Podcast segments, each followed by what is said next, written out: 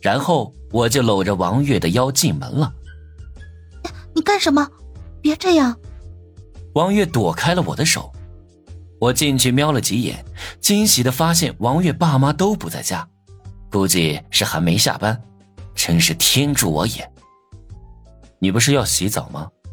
去洗吧。我直直的看着他。那你呢？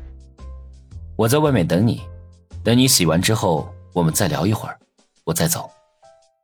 我在心里坏笑，打算在班花洗澡的时候突然推门进去跟她一起洗。想想就兴奋。王月给我倒了杯水，就进卫生间洗澡了。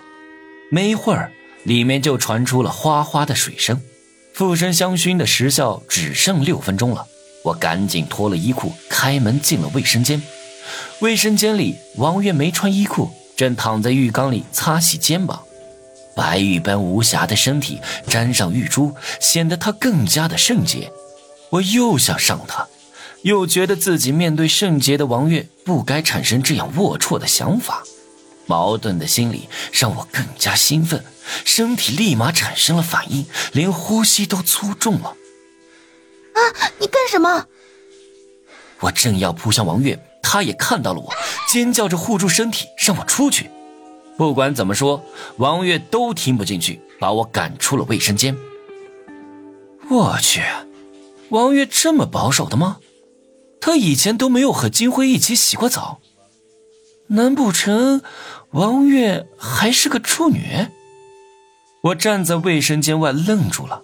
不好，香薰的时效只剩下两分钟了！我吓得浑身发抖，顾不上那么多，一脚踹开卫生间的门，踏进浴缸里，强行按住王月，想强行完成任务。金辉，你居然是这种人！滚开！王月吓坏了，使劲挣扎着推我。两分钟很快就到了，我的意识回到了自己身体里，而浴缸里的金辉回过神，发现自己在王月的卫生间里，有点反应不过来。啪！王月给了金辉一巴掌：“你给我滚出去，再也别来见我了！”我站在楼下，不知道王月家里发生了什么。这时候我满心都是恐惧，因为任务时间只剩下小半天了。我没想到附身金辉还能失败，手里只剩下五金币，什么都买不起，这可怎么办？急死人了！我打开任务系统，胡乱翻找，居然意外的发现了每日任务。每日任务，每天更新一次，完成后会获得金币。太好了，我有救了！之前居然没有发现系统里还有每日任务。真是太粗心了，以后一定要看仔细了。